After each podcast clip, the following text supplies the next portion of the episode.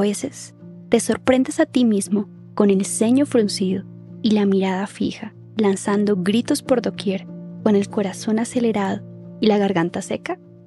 Estas son señales de enojo. Quizás por fuera pareces absolutamente sereno, pero un caos interno acelera tu pulso.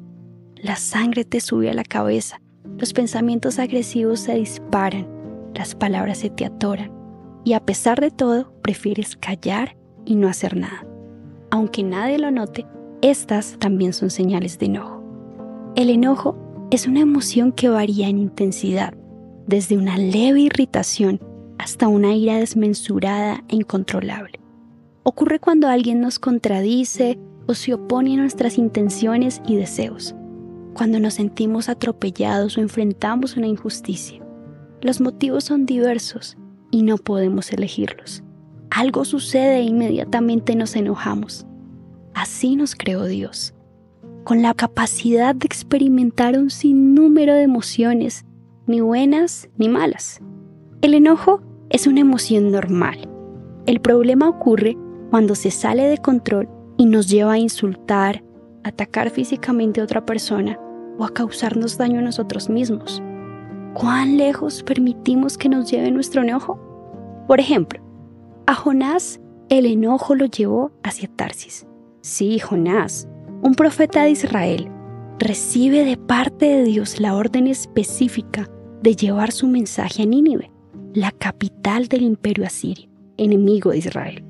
A Jonás le enoja este mandato y su furia se encendió, pero en ese momento no protesta, no lo expresa, no vocifera ni maldice.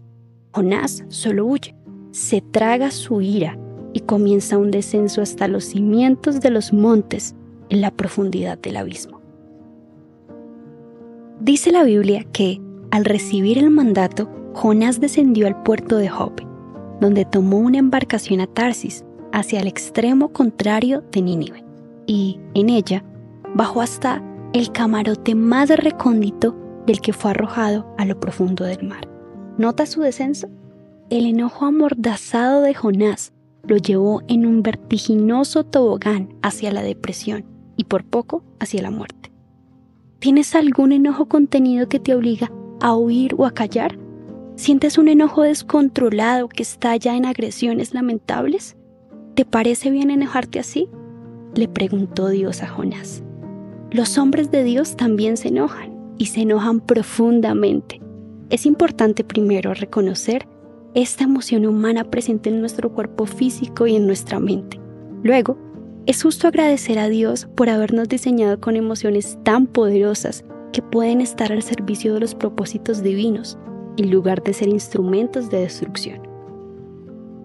Por último, es posible mirar nuestro enojo con esperanza, seguros de que Dios mismo nos enseñará a controlar esta emoción con la ayuda de su Espíritu Santo, en lugar de ser controlados por ella.